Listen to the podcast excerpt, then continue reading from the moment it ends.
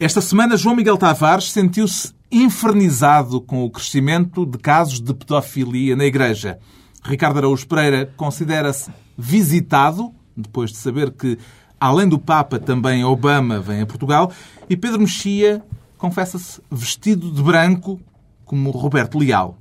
Está reunido o Governo Sombra.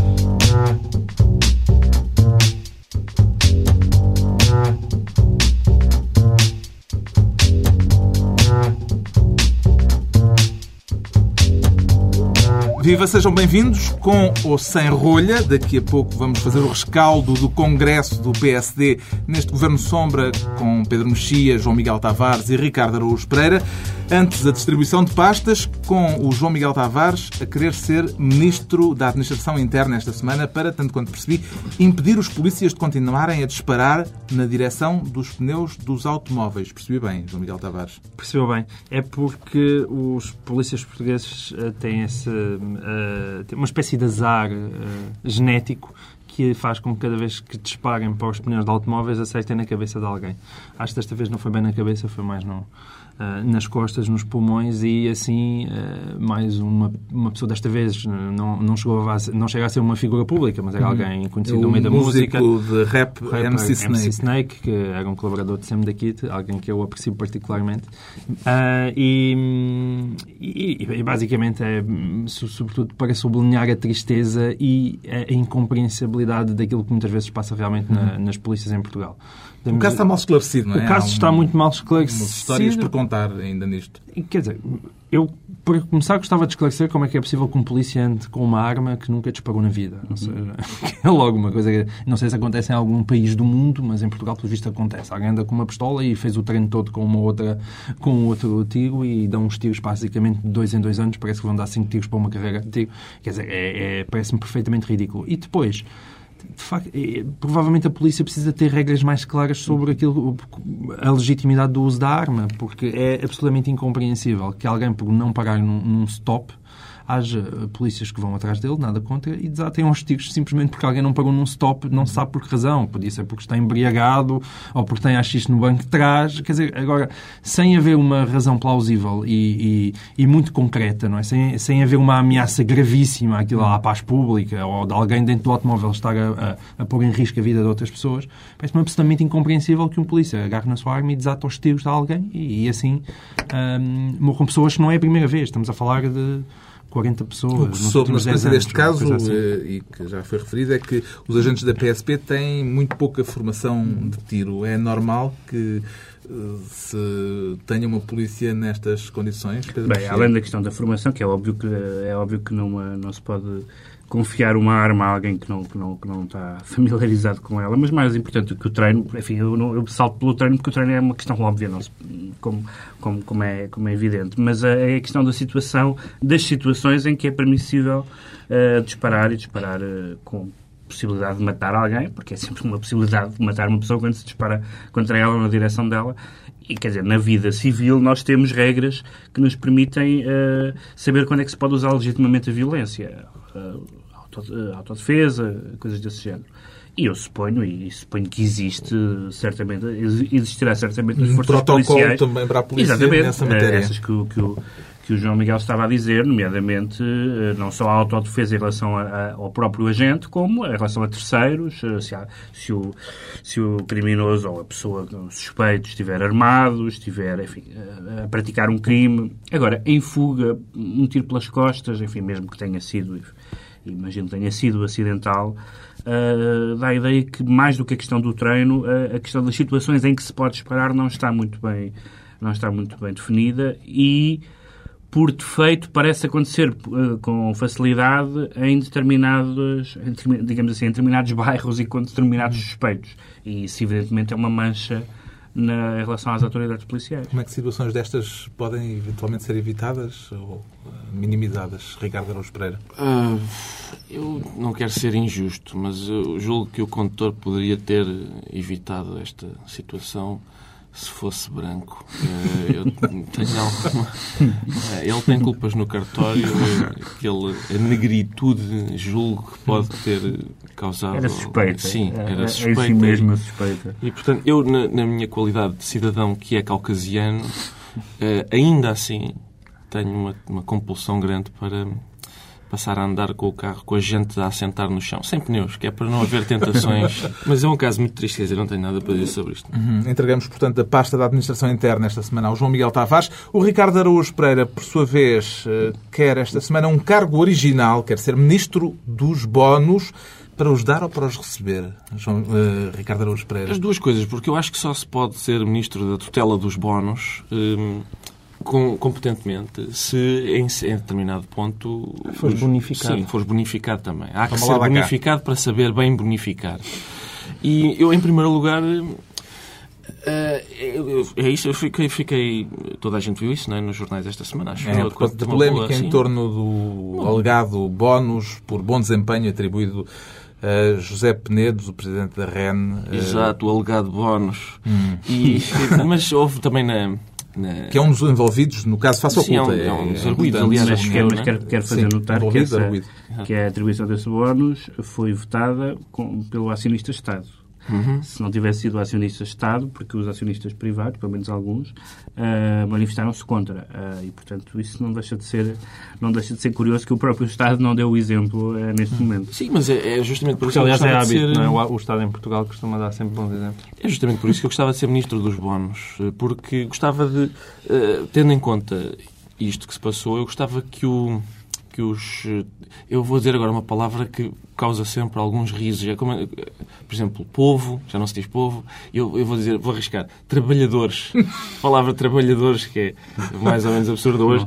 Ah, Tem que ser eu- proletários. o que eu- não, mas trabalhadores já, já começa a cair em desuso também. E eu- o que eu queria dizer aos trabalhadores era que quando eu, eu vejo às vezes manifestações, queremos um, um aumento de, de salários de 3%, 4%, e desde o patronato até ao governo, toda a gente diz isto é absurdo, isto é uma, assim, são reivindicações irrealistas, porque a realidade da economia, o que eu proponho aos trabalhadores é que passem a reivindicar bónus.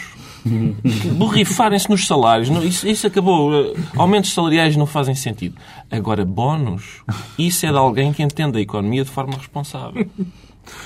João Miguel, É, é verdade, não é, não é só a questão dos bónus. é- ele disse trabalhador. Ele disse Trabalhadores, então. Mas eu já vos disse, eu, eu engano um bocado. Eh, Não, a mim não me engano. eu engano um bocado, porque é verdade, embora eu não, não. Eu tenho algum problema com os sindicalistas, mas são com certos sindicalistas. Sim, Mas também tenho grandes problemas. Portugueses, em particular. Mas também tenho grandes problemas com administradores do género o Rui Pedro Soares que num dia ganham mais do que um pobre trabalhador pá, aí em, em dois meses. trabalhador. Nem eu disse pobre trabalhador. pobre Do que um pobre trabalhador durante dois meses. Quer dizer, quando estamos a falar de alguém que ganha qualquer coisa em moeda antiga de 600 contos ao dia, quer dizer, seja, há aí um nível de obscenidade que realmente eh, se coloca, é evidente. Isso, Atenção, isso é ganhar, indiscutível. hoje em dia, ganhar 600 contos em moeda antiga por dia não é grande vantagem, porque o banco já não troca isso para euros. Agora Pedro Mexia vai aconselhar um romance de Soeira Pereira Gomes. Qualquer deles. Alves Redol. Qualquer Redol. deles. Isto dos bónus não, Não, é que os, merece- os, bónus parece-me parece curioso porque tem Tu, aliás, tu és um trabalhador do Estado, se calhar tinhas direito a bónus. Tipo, sei lá, se os filmes forem Não, sempre bem porque- projetados e aquilo não tiver desfocado durante não, porque, 300 não, porque a ideia, não é? muitos dos, dos bónus têm sido atribuídos têm sido atribuídos a arguídos. E, portanto, deve haver uma espécie de bonificação. Sim, por, é uma espécie de subsídio de risco. Ah, vais ter muitas chatices. Vais ter que ir muitas vezes ao tribunal e os bancos são duros. José Penedo, Ah, Porque aquilo é posto como indiciado pela prática de um crime de corrupção passiva. É, não, mas e depois aquilo é como, os, como também Achas aconteceu que na é Caixa Geral de? Depósitos. Achas que por ser passivo é mais achincalhante? Mas é como na Caixa Geral de Depósitos e tal, é que depois isso parece que é uma inevitabilidade. Ah, pois foi, ele saiu e portou-se mal, mas não, tem mesmo que ser o é como homem. É que essa é uma discussão antiga. Quem é, que é- qual é o mais corrupto, se é o passivo, se é o ativo. Exatamente, É sim. uma discussão antiga, não é? Opinião divide. Sim. Não, mas essas coisas dos bónus é como os louvores aos motoristas na- no final da, da- em, em Diário da República, no final da- do mandato de um, de um- de um ministro. Toda a gente leva, não é? eh, e, e os, sei que é um, um senhor que tem muita noção da, Eu nunca da ganhei, um- eu nunca ganhei um bónus na vida. nunca. nem um Já Diário da República. bónus? Ora, aí está, ganhas então. bónus. Ah, ganhas vistos, o bónus sistema não? às vezes funciona. O João Miguel Tavares nunca foi bonificado. Tu já foste bonificado. Acho que não. Quer dizer, Nunca ganhaste bónus Não, também. não. E tu também não. Também não. Fica atribuída, Carlos, também já foste bonificado. fica não? atribuída a pasta. Ah, bom. Carlos, nesta questão, está a ser Ministro dos diretamente, diretamente Vamos avançar. Ao Ricardo Arasteira, vamos avançar. Eh, Eu acho que ele já foi bonificado. Quando é que haverá já agora distribuição de dividendos aqui no Governo Sombra, Sr. Ministro? Isso é- Ah, não, mas do meu pelouro dos Pois, bónus. claro. Pois, estou a ver. Ministro Vamos... dos Bónus, estamos a atribuir-lhe Assim a pasta. próprio, em meu amigo, própria. portanto, o Carlos Vaz Marques, que é o coordenador real, pergunta-me a mim que hoje, esta semana, por fantasia, sou ministro dos bónus, quando é que vamos dividir? Há fantasias poderosas. Pois- Bom, então agora é a altura de dar um lugar ministerial ao Pedro Mexia, que quer o cargo de Ministro da, Educação, por causa do bullying. Mas não do bullying entre crianças, tanto quanto percebi, Pedro Mexia. É Entre eles? Não entre, é? entre os miúdos uns com os outros? Não, isso deixa Não é? Isso não não, não, não, não, não. eh, Também interessa, também vamos falar disso. Eu acho que é engraçado porque nós começamos a ser eh, sensíveis a este, a este assunto, ou mais sensíveis a este assunto, desde que ele passou a ser em inglês. É um bocadinho como a história do, do downsizing e do benchmarking, ou para citar Gato Fedorento do encorning. Eh, eh, e desde que, desde que a violência nas escolas eh, se chama bullying, tem outra, enfim, tem outra autoridade sociológica. Mas não há uma palavra em português para isso. Não sejas injusto. Sabes lá uh, as quantidades... O E trabalho eu- que eu já tive a encontrar uma palavra em E português houve, para do- isso. e houve dois casos. Violência houve, escolar. Exatamente. Não é a mesma coisa. Enfim, há, há vários tipos de violência diferentes. Mas tivemos em, em- em pouco tempo dois casos que foram bastante elucidativos. Um mais elucidativo do que outro, devo dizer, que foi o caso do telemóvel, porque não só, não só registou as imagens eh, passadas numa sala de aula, como mostrou esse novo fator de perturbação que é o telemóvel. eh, e agora tivemos este caso do professor. eh, Professor de música. O professor de música que, que se suicidou, que, que me parece que é, é um caso, é, é um bom e um mau caso para falar do assunto. É um mau porque acho que, apesar de tudo, a maioria das pessoas tem uma, uma estrutura psicológica que permite resistir de outra maneira a isso e, portanto, é um caso atípico. Uma pessoa pode se suicidar por qualquer contratempo da sua vida, não, não diminuindo ah, o, o grau de angústia em que ele estava, não me parece que a questão do suicídio deva ser excessivamente valorizada. Tem a ver com, enfim, com, a, com a- estrutura ah, daquela pessoa e com os problemas que, que, que ele também tinha individualmente, independentemente dos, dos seus problemas no, no local de trabalho. Mas, mas há outras coisas que são importantes, mais do que o suicídio dele. O suicídio dele é importante do ponto de vista humano, naturalmente, mas do ponto de vista da educação é mais importante, por exemplo, que tenha desaparecido a ata eh, onde ele fez queixa da, da, enfim, do- dos enxovalhos a que era submetido pelos alunos. Isso sim, é muito, do ponto de vista do sistema de ensino, é muito mais preocupante. Porque, Ter-se-á queixado sete vezes. Sim, e agora, e agora não, não, não, está, não, está, não está documentado. Esses, essa- essas queixas eh, desapareceram. E isso sim, porque isso, isso supõe ainda por cima uma, uma, uma prática corporativa e covarde da parte das escolas de denunciar eh, situações que, podendo não levar a, fins tão trágicos como este, no caso individual, mas que evidentemente corrompem a noção de autoridade e, de, e de- e de hierarquia e de paz social dentro das escolas. Não é? Como é que estes casos podem ser combatidos, Miguel Tavares? Acho que, sobretudo, quer dizer, eu acho que existe de facto um, um minar da situação do- dos professores nas escolas, sobretudo porque os Ministérios da Educação ah, sempre olharam para, para a escola, para a educação, para os professores, um bocadinho como a moda primavera-verão. Parece que todas as estações há uma atitude diferente em relação à escola. Agora chumbam por faltas, agora já não chumbam por faltas. E, isso é- e há um constante, uma constante modificação de, de regras, seja, e, essa, e a estabilidade é uma coisa muito importante para a escola. Aliás, nós hoje, eu hoje em dia olho para, mesmo para aquilo que é um mapa escolar, quer dizer, para, para as, para as próprias eh, cadeiras que são lecionadas, as disciplinas que eles têm, aquilo é irreconhecível nos- desde que nós lá estivemos há 15 anos. Irreconhecível. É uma outra escola, é uma outra lógica. E isso faz com que essa falta de estabilidade mina, mina tudo e mina inclusive também a autoridade dos professores. Ricardo, o que é que tem a dizer-nos sobre o bullying? Sim, eu- Quer dizer, eu, eu já escrevi sobre em sede própria, lá está, e, e eu sempre. Para, para mim, sempre foi muito claro que o problema da educação em Portugal é, é culpa dos professores, porque é óbvio, é- basta olhar para, o- para o. O Ministério muda no mínimo de todos os quatro anos, por isso não pode ter culpa de nada. não- os miúdos estão lá a contragosto, sempre estiveram lá a contragosto, por isso não contam, não E podem. saem também. E também lá Saem, estão menos saem, tempo. Sim. Também. Agora, os professores são mesmo aqueles que querem ir, eh, querem ir para lá. E, portanto, eh, essa é logo um primeiro, uma primeira característica que me faz suspeitar deles. Uma classe profissional que é suposto educar as nossas crianças e que deseja ir para uma profissão em que não sabe para o ano onde é que vai estar, eh, educar eh, gente que manifestamente não quer ser educada, em, grande, em boa parte. Eh, eu eu lembro-me de. Antigamente. Tens a, havia- tens a noção aqueles- do risco da ironia, não tens? É, só, para, só para é te só preparar dizer- para os mails. Só para dizer que antigamente havia aqueles professores sádicos e nós agora temos uma quantidade enorme de professores masoquistas. Esta, epá, é difícil para mim compreender uma pessoa que diz "Hum, eu quero ser professor. Tenho, tenho dificuldade. Agora, há um grupo de pessoas, eu já disse isso e não percebo porque o Ministério nunca pega nas, enfim, nas dicas que eu dou, eh, são opções. Há um grupo de pessoas que eu gostaria de ver, eh, enfim, investido na profissão de professor, que são, são os ciganos. Porque é um povo que está, está habituado ao nomadismo. Exatamente. Ah, está habituado, tem fama de se desenvencilhar bem das escaramuças. E, portanto, qualquer papá dos subúrbios que queira ir tirar satisfações do professor Lelo, eu gostava de ver. Gostava de ver alguém. Bullying à fight. Gostava, gostava. É, Eu. Gostava de ver isso. Muito bem, está feita a sugestão para o Ministério da Educação. O Pedro Mexia fica então com a pasta de Ministro da Educação por esta semana. Pode ser que ponha em prática aqui a proposta do Ricardo Araújo Pereira. Daqui a pouco o rescaldo do Congresso do PSD, aqui sem rolha. Antes, o João Miguel Tavares confessa-se infernizado com os casos de pedofilia na Igreja, que não param de se multiplicar. Esta semana foi no Brasil e este programa hoje está com um tom É verdade, que falamos nisso, isto está tudo muito sério. é? Ainda por cima veio o sol. e- Não, agora anima, agora anima. Para- Bom, Vamos e também algumas notícias de, de casos, supostamente em Portugal, não é? Sim. Houve uma tese de doutoramento que tem lá uns números. eh, Mas em Portugal também nunca se sabe nada e, portanto, nada daquilo é confirmado. eh, as estatísticas não, não explicam nada, portanto, é sempre esse problema. Mas, mas, de facto, eh, há um acumular eh, de casos e em todo o planeta. Portanto, também supõe-se que Portugal não há de ter fugido à regra. Mas o que eu queria aqui salientar, hoje em dia a atitude da Igreja é diferente. E, e está numa atitude de muito de admissão de culpas e de pedir perdão e de, e de não querer esconder, digamos assim. Essa atitude mudou.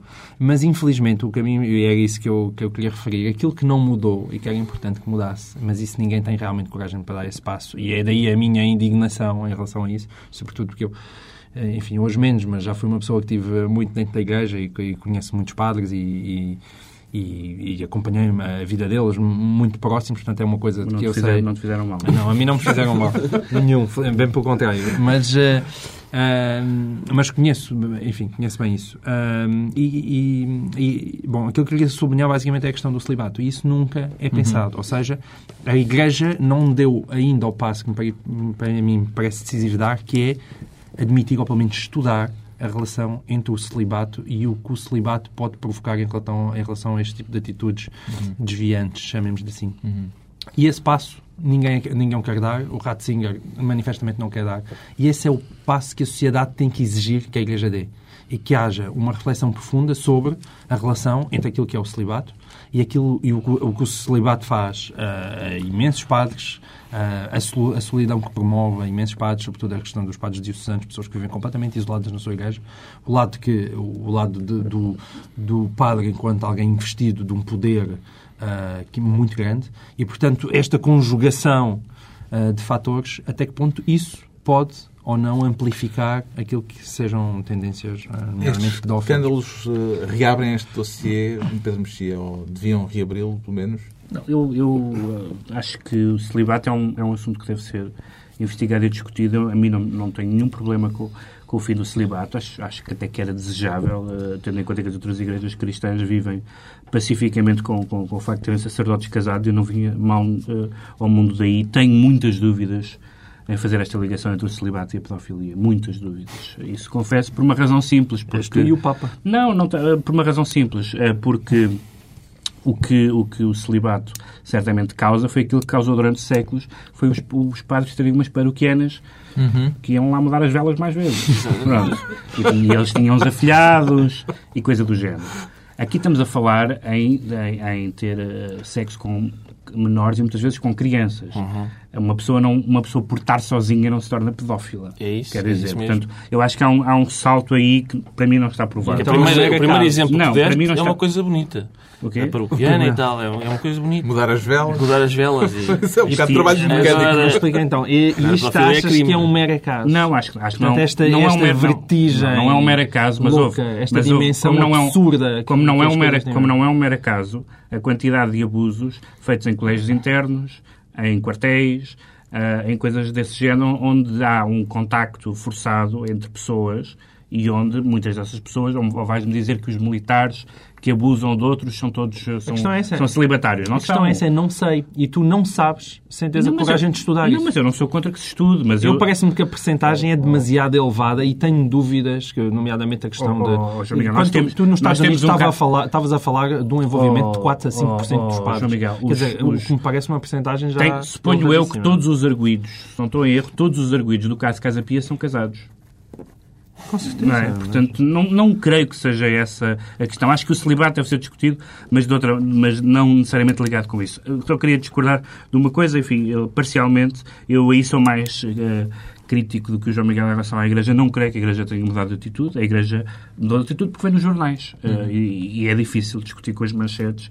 E a Conferência Episcopal Portuguesa, esta semana, eh, Anunciou que em abril vai hum, discutir o caso. e anunciou quatro princípios que me parecem bons, mas falta claramente um quinto.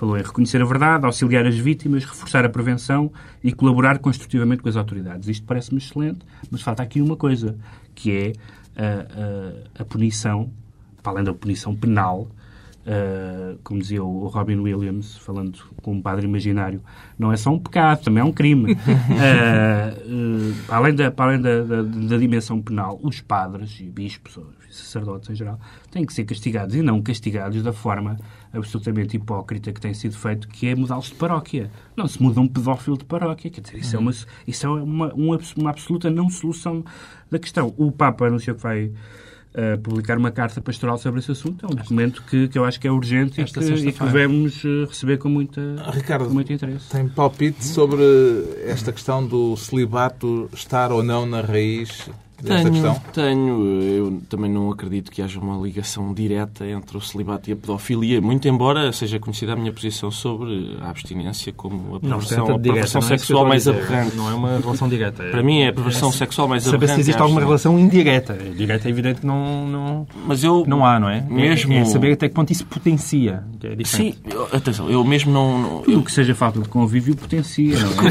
É Mas essa é a questão. Mas eu- eu mesmo não fazendo parte do povo de Cristo, eh, sou contra o celibato, eh, o fim do celibato dos padres, porque eh, pelo que isso vai fazer ao casamento. Entra dizer, assim que um padre souber que é o casamento, se for um homem de Deus verdadeiramente misericordioso, recusará eh, começar a fazer isso às outras pessoas, começar a casar os outros. Eu acho que só há casamentos hoje porque os padres não sabem o que o casamento é. E, portanto, hum, eu, eu só queria sublinhar que, que é, interessante a Igreja dizer hum, é perigoso os casais gay educarem uma criança. Os padres nos orfanatos é que tudo bem. Tudo bem. Ora bem, com o João Miguel Tavares infernizado por causa dos escândalos de pedofilia na Igreja, o Papa virá em breve a Portugal, em maio, e esta semana foi noticiado que também o presidente norte-americano poderá vir cá em novembro.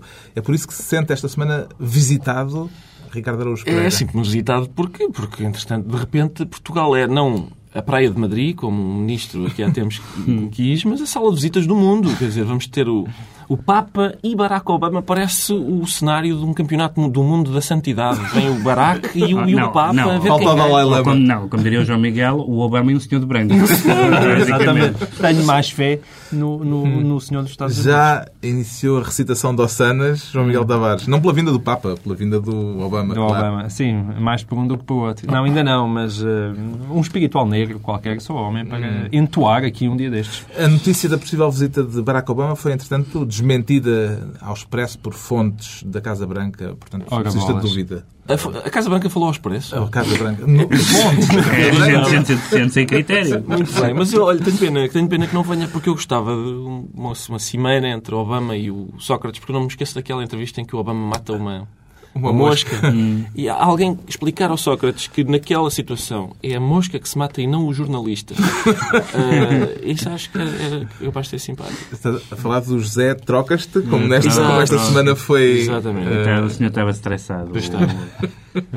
Coitado do homem. Há quem pergunte o que é que terá acontecido, entretanto, a esse locutor, porque não, Não, mas se ele soube... tinha, enfim, uma razão de força maior, pessoal e tal, e foi... Não, o o governo, em princípio, está a fazer tudo para o despedir. A presidência da República tem uma comenda a preparar.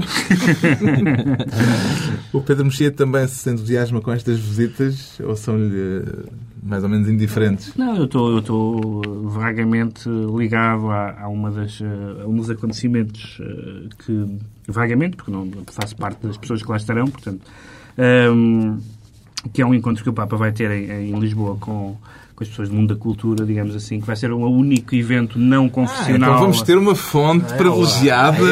Então, e... Vai vai ser, um- vai acontecer ser o único Papa. evento não confessional, no sentido que é a única, a única atividade eh, com a presença do Papa em Portugal que não vai ter orações, nada disso, para poder chegar a, a outras pessoas que não, são, que não sejam católicas. E, e- e isso, para mim, é, é- é bastante importante, porque, enfim, com, com muitas reservas que o Papa me suscita em algumas matérias, mas é um homem da cultura e é um, e é um intelectual. toi. Esperemos Eh, que e o isso- Obama depois tenha. E essa ponte que ele tem feito com, com, com os intelectuais, incluindo com intelectuais agnósticos eh, em vários países, Uhum. eh, começando pela Alemanha, é muito positivo. Esperemos que o Obama depois convide o João Miguel Tavares. Eu acho para- que sim. É o mínimo. A mim nunca ninguém Claro. me convida para nada. Desde que, desde que eu... Já nem- imagina nem na o Obama a percorrer as ruas de Obama Móvel. Ah, olha, Está, então. hã? Mas eu mais depressa ia ao Terreiro do Passo vê-lo a ele. Isso é indiscutível. Está explicado porque é que o Ricardo Araújo Pereira esta semana se sente visitado. Quanto ao Pedro Mexia, apresenta-se-nos muito a propósito. Vestido de branco. Olha. E invoca o exemplo de Roberto Leal. Não há engano nisto. O pois não? antigo exemplo, agora o Roberto Leal reinventou-se e já não Ah, já não não, branco. Agora canta música tradicional não, já tem uma nova. Já não se chama Roberto Leal, aliás. Ele tem Não, um- ia mudar de nome. Ele como pôs o- Ah, artista o anteriormente artista- conhecido. O artista Roberto Leal, anteriormente é mesmo. Roberto Leal. Eh, não, porque eu acho que estamos a assistir, apesar de tudo, a um, a um momento eh, importante eh, em Cuba. Isso é por causa das manifestações das chamadas Damas de das- Branco das em Cuba branco, esta semana. Que é curiosa, que vai, isso é muito, para mim é especialmente, eh, há uma ironia histórica e política interessante porque, porque há estas mães de branco portanto, São as mães- mulheres, eh, mulheres e mães mulheres e mães de, de de- presos políticos. dos presos, nomeadamente aqueles 75 que foram presos em, em, em 2003, dos quais 53 ainda estão presos, eh, e que são evidentemente todos agentes do- da CIA, do FBI, porque evidentemente não há outro tipo de crime em Cuba senão esse, mas ehm, que é o que me parece interessante é essa rima com, a- com, a- com as mães da, da Praça de Maio da Argentina. Ehm, e eu já tinha falado aqui no, se no programa anterior, se no, se no outro, uh, sobre a questão da greve de fome. E parece que de repente vira-se contra Cuba uh, uma série de atos e uma série de simbolismos que nós estávamos habituados a ver em relação às, às várias, uh, e felizmente quase todas, extintas ditaduras de direita da América Latina. Uh, e, portanto, desde a greve de fome, da, enfim, do- a morte do Orlando Zapata, Zapata, outra, outra ironia histórica, até uh, o, o jornalista, o Guilherme Farinhas, Que eh, continua em greve de que fome. continua em greve de fome, eh, a questão da, da, da bloguista, da, da, da- bloguista eh, Sanchez. sim, Io. cubana, eh, o, o, o Rivero, o, agora as, as damas de branco, e portanto acho que há, há claramente, Hum. para além daquele momento grande de humilhação do regime, que é uma coisa. Havia um, um diplomata americano que dizia sobre Cuba. Eh, o, aforismo enquanto, enquanto há morte há esperança.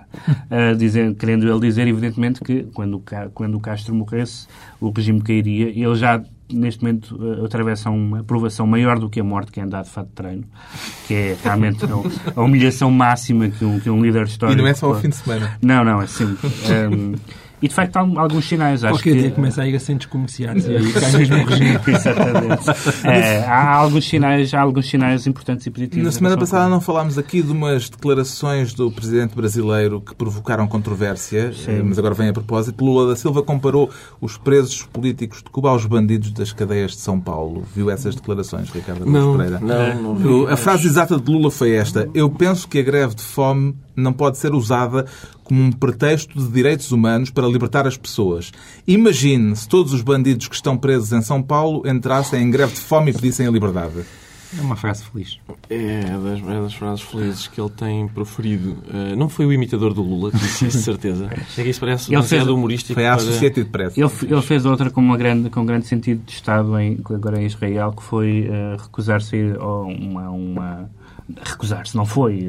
Alegou que não tinha agenda para um monumento às vítimas do Holocausto, mas foi de pôr flores no túmulo do Arafat, que foi uma coisa que ia muito bem nas autoridades israelitas também. É um homem cheio de tato.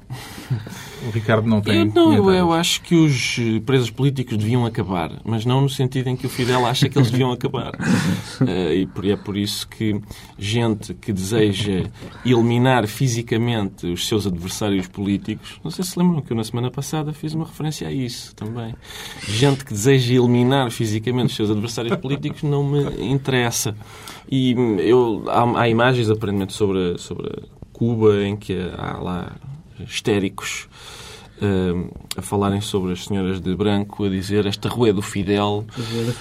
O Fidel mal manda já no seu quarto, quanto mais na rua, quer dizer, é muito difícil isso. Por tudo isto, temos Pedro Mexia esta semana vestido de branco e a pensar em Cuba. Agora o Congresso do PSD. Ah, finalmente um tema Quem é? ligeiro. depois, depois de assuntos sérios. Vamos à palhaçada. Quem é que ganhou hoje, João Miguel Tavares? Castanheira Barros. Castanheira Barros, na- é- é- a partir de agora, ocupa um lugar no meu coração. porque Eu já tinha ouvido falar. Das mas- caldas. Senhor das Caldas. Não, não, Mas não. Caldas, Castanheira de Barros. Castanheira Barros é um homem mais É candidato. mais... Castanheira de Barros é o Eu, quarto eu já tinha ouvido falar dele, mas vê-lo ao vivo é mesmo outra coisa. Eh, fiquei absolutamente fascinado. Tudo E? aquilo foi bonito. Foi ele mesmo que... O vencedor, não, não houve, não houve vencedores. Quer dizer, aliás, acho. Bom, enfim, se tiver que haver um vencedor mesmo, Foi, vencedorzinho é. terá sido um bocadinho. A talvez o- indústria da cortiça, claramente. indústria da cortiça Paulo é- Rangel, Já vamos falar da rolha, mas No alguém... Paulo Rangel, no meio daquilo, do, dentro dos candidatos, parece-me que foi aquele que saiu um bocadinho melhor, não é? O Algum passo dos escolha três candidatos- do Alberto Jardim. eh, Ricardo lhe pareceu sair reforçado do Congresso? Eh, O Paulo Rangel, diz lá também. Não duvido que o Paulo Rangel saia reforçado. Não, que do tudo Congresso sai, mas não ganha. Parece não que é? está tudo feito. Não, mas vai- está eh, tudo feito. O Passos vai ganhar. escolho ganhar, havia tinha a claque maior e as, os cascóis mais, mais bonitos eh, e as bandeiras mais lustrosas. os very light. Sim, os very lights mais interessantes. Agora, eu acompanhei com muito atenção os dois congressos, tanto o do PSD como o do PPD-PSD, eh, sempre, que, sempre que Santana Lopes falava. Algum, Gostei mais do do PPD-PSD. algum momento alto do Congresso? Há, há- dois momentos altos do Congresso. Eh, um é o discurso de Marcelo, a que só falta- faltava a última página, que era e por tudo isto, candidato-me a presidente do PSD. Mas ele, a impressora não funcionou. Foi o melhor, foi o melhor discurso. O segundo, Marcelo, de repente, tornou-se consensual no PSD, o que é uma coisa estranha, não é? consensual não é, mas quer dizer, é a pessoa com mais, eh, apesar de tudo, não há assim, entre, entre os candidatos possíveis, não há outro que tenha, apesar de tudo, a mesma envergadura que, que ele tem, com todas as precauções que podemos ter e eu tenho em relação a ele. O segundo momento do Congresso foi aquele momento em que todas as candidaturas, to- todos os apoiantes de todas as candidaturas se uniram para votar uma resolução que todos eles condenavam. Isso foi, foi- foi muito bonito. Foi um a lei momento- da rolha. Foi um momento, então foi um lei momento de atenção democrática. Ou seja, eles, eles estavam todos contra, mas votaram todos. O Santana fez um, um- um congresso ah, apalhaçado, como ele gosta, não é? Foi uma coisa a discutirem o artigo 30, o, o, o, o, Rui Machete a dizer no número 2 do artigo 32, na sua reformulação, é? Coisa que completamente parecia uma aula de direito. Ahm, e, e o Santana fez um congresso estatutário, fez o seu número de Calimero, a que- a queixar-se do, do, cava- do, perdão, do Presidente, do Senhor Presidente da República, os, os ouvintes já andam a protestar contra, Exato. contra a nossa liberalidade de linguagem, queixou-se do Sr. Presidente da República e, e, e foi muito engraçado ver aquilo ser aprovado. Mais uma vez, as pessoas reagem aos jornais. Se os jornais não tivessem pegado naquilo, se os opinion makers não tivessem pegado na, na, na lei da rolha, aquilo tinha passado. Mas depois, de repente, vêm todos, afinal, vão pedir... A escolha admitiu que os congressistas votaram aquilo sem saberem muito bem o que é que estavam a votar. Isso é um Isso atestado para de maioridade aos Não, congressistas. isso para quem se prepara para ser, para ser eleito Presidente do PSD é Todo muito o bom. profissionalismo daquilo Eu- me pareceu absolutamente fascinante. Eh, Mas a lei da rolha é, de facto, uma coisa preocupante para quem acredita que o PSD fosse um dia alternativo ao PS. Porque é capaz, não sei, acho que no século XXI é capaz de ser o plato político mais idiota que a gente já assistiu em Portugal. Terá sido distração ou foi falta de capacidade de previsão sobre o resultado que aquilo Seja o que iria for, dar? aquilo é Nem amadorismo uma coisa do nem princípio outra. ao fim. Carlos, eu acho que esta suspensão interna da democracia durante dois meses é, É um é pequeno ironia estatutária. balão- Eu balão- acho que é ironia, ironia estatutária. Foi, é uma ironia Não, e- dos- e- e foi do pe- proponente e dos E congressistas. foi que pena vermos pessoas como, por exemplo, o Moraes Charmento, que é o presidente do do Conselho de Jurisdição, se Uhum, é. a, a dizer, enfim, que, que não, não lhe parece, não percebe porque é que é tão tanto alarido ah, à Foi, volta foi desta... um momento mau O PS político. não perdeu tempo Muito de pegar eh, na questão e cavalgar a onda. E- e ver aqui- Foi e- oportuno ou E oportunista? ver aquilo rebentar-lhe nas mãos, porque, foi, porque lhes foi lembrado que eles têm uma norma nos estatutos muito parecida com, com, com essa, não é? Mas ainda assim, eu acho que... Não é bem a mesma coisa, mas Rebenta-lhe é. nas mãos, mas rebenta-lhe nas mãos e o PSD, mais uma vez, manda um tiro no pé. Aquilo não é um tiro, é um... um sei lá... Bem, as eleições um internas do. PSD realizam-se dentro de uma semana. Cá estaremos para as debater. É chegada a altura dos decretos e o João Miguel Tavares decreta uma série televisiva sobre a Segunda Guerra Mundial. Por falar em tiros no, e, Exato. no e granadas. Sim. ahm, é The uma série Pacific. que, sim, que estreou nos Estados Unidos e que uma semana depois já está também a passar em, em Portugal no, no AXN. A série eh, repete muito a fórmula e os produtores executivos e o- o- os argumentistas de uma série que eu gosto imenso chamada Band of Brothers, Irmãos de Armas em português. Foi uma minissérie da da HBO de 10 episódios e que para mim é- é uma das melhores séries de sempre da história da televisão e, sem dúvida, para mim, a melhor série de guerra de sempre na, na televisão. Eh, E esta passava-se na? Europa te- depois do dia D e esta passa-se no Pacífico e é uma série absolutamente extraordinária e, portanto, eu recomendo. O Ricardo Araújo Pereira decreta um adversário a sério para o Benfica. Sim, é isso. Eu, eu tinha. a semana passada esqueci-me e, e errei o meu decreto, que era, era sobre a professora Maria Helena de Rocha Pereira, com cujos livros eu aprendi. Os livros não têm culpa nenhuma. Ahm, mas, eh, mas houve um prémio para. Ganhou o prémio Vida Literária. Exatamente, exatamente. Eu- mas eu esqueci-me, então este ano, esta semana resolvi compensar, eh, decretando uma coisa eminentemente cultural, que é o, um adversário a sério para o Benfica. Porque estou, tenho, ao longo da época, o Benfica tem feito esta coisa que é desagradável, que eu admito que é desagradável, que é ganhar. E, e as pessoas vão, vão manifestando algum desconforto e dizendo ah, não são adversários a sério, porque, sim senhor, nós ganhamos 4 a 1 ao Sporting, que tinha perdido 5 a 1 com o Porto, e, e, e não apanhámos um adversário a sério. Depois ganhámos ao Porto, que tinha perdido 3 a 1 com o Sporting, 3 a 0 com o Sporting, mas ainda não apanhámos um adversário a sério. E de repente aparece o Marselha, e também foi cilindrado, e o Everton já tinha sido, e os alemães também. Mas um a sério. Um a sério. Agora é que vai ser um a sério. Se faz favor. Ficamos à espera. Finalmente, o decreto do Pedro Mexia esta semana é uma loucura. É uma loucura, uma loucura. É esta hum, a revisão... A propósito da da- publicação do novo Manual das Doenças Mentais, publicado pela Associação Sim. É Americana de Não Psiquiatria. foi Era o que eu ia ainda. decretar, a mas quinta... Ainda não foi publicado. antecipou-se este maroto. A quinta, a quinta versão, eu devo dizer que é o DSM-4, que é o que está atualmente em vigor, é uma das minhas bíblias. Está, aliás, na mesma estante em que, estão, em que está a Bíblia, propriamente dita, e vários dicionários. Porque tudo, tudo é redutível a doenças mentais. Não há praticamente... É uma pessoa se sentir extremamente bem, sólido e, e íntegro... É maluco. Abre, abre ali e é maluco. Eles vão expandir. Eles vão expandir as doenças. Entre as novas doenças mentais está, por exemplo, a síndrome das pernas inquietas, a Quem ingestão, não teve.